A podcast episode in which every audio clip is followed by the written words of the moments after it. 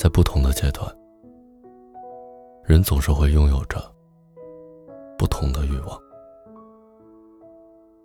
追求着内心所需的途中，也常常受人左右。梦的尽头不知道在哪儿，甚至走起来有些吃力。还好，在后来的沿途，我遇到了你。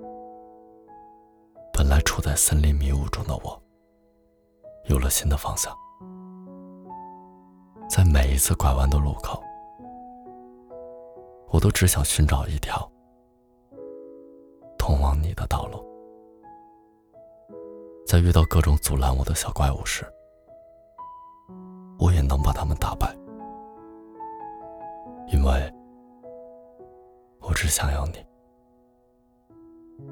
我知道，现实世界中，每个人都在追求着向上、阳光的，但是两个人在一起，无聊的活着，也成了别致的快乐。比如，在同一张沙发上，把脑袋挨在对方肩上。比如下着雨的周末，我们就可以在家里睡觉，或叫外卖。能够被你喜欢，是我最津津乐道的一回事儿。其他快乐，都比不上和你一起浪费时间。这个世界上，没有什么会是两全其美的。但是我可以舍弃安稳，只为了冒险喜欢你。我也可以穿越风雨，是为了接你回家。缩短一个人的休息时间，陪你逛街，陪你聊天。于是可以享受半价优惠的第二杯饮料。不是老在家里，而是陪你去逛一些小集市。于是，在回家之后，就收到了你为我准备的小礼物。你不喜欢吵闹的歌，时常会皱起眉头。我慢慢的转变风格，复习着你推荐的每一首歌。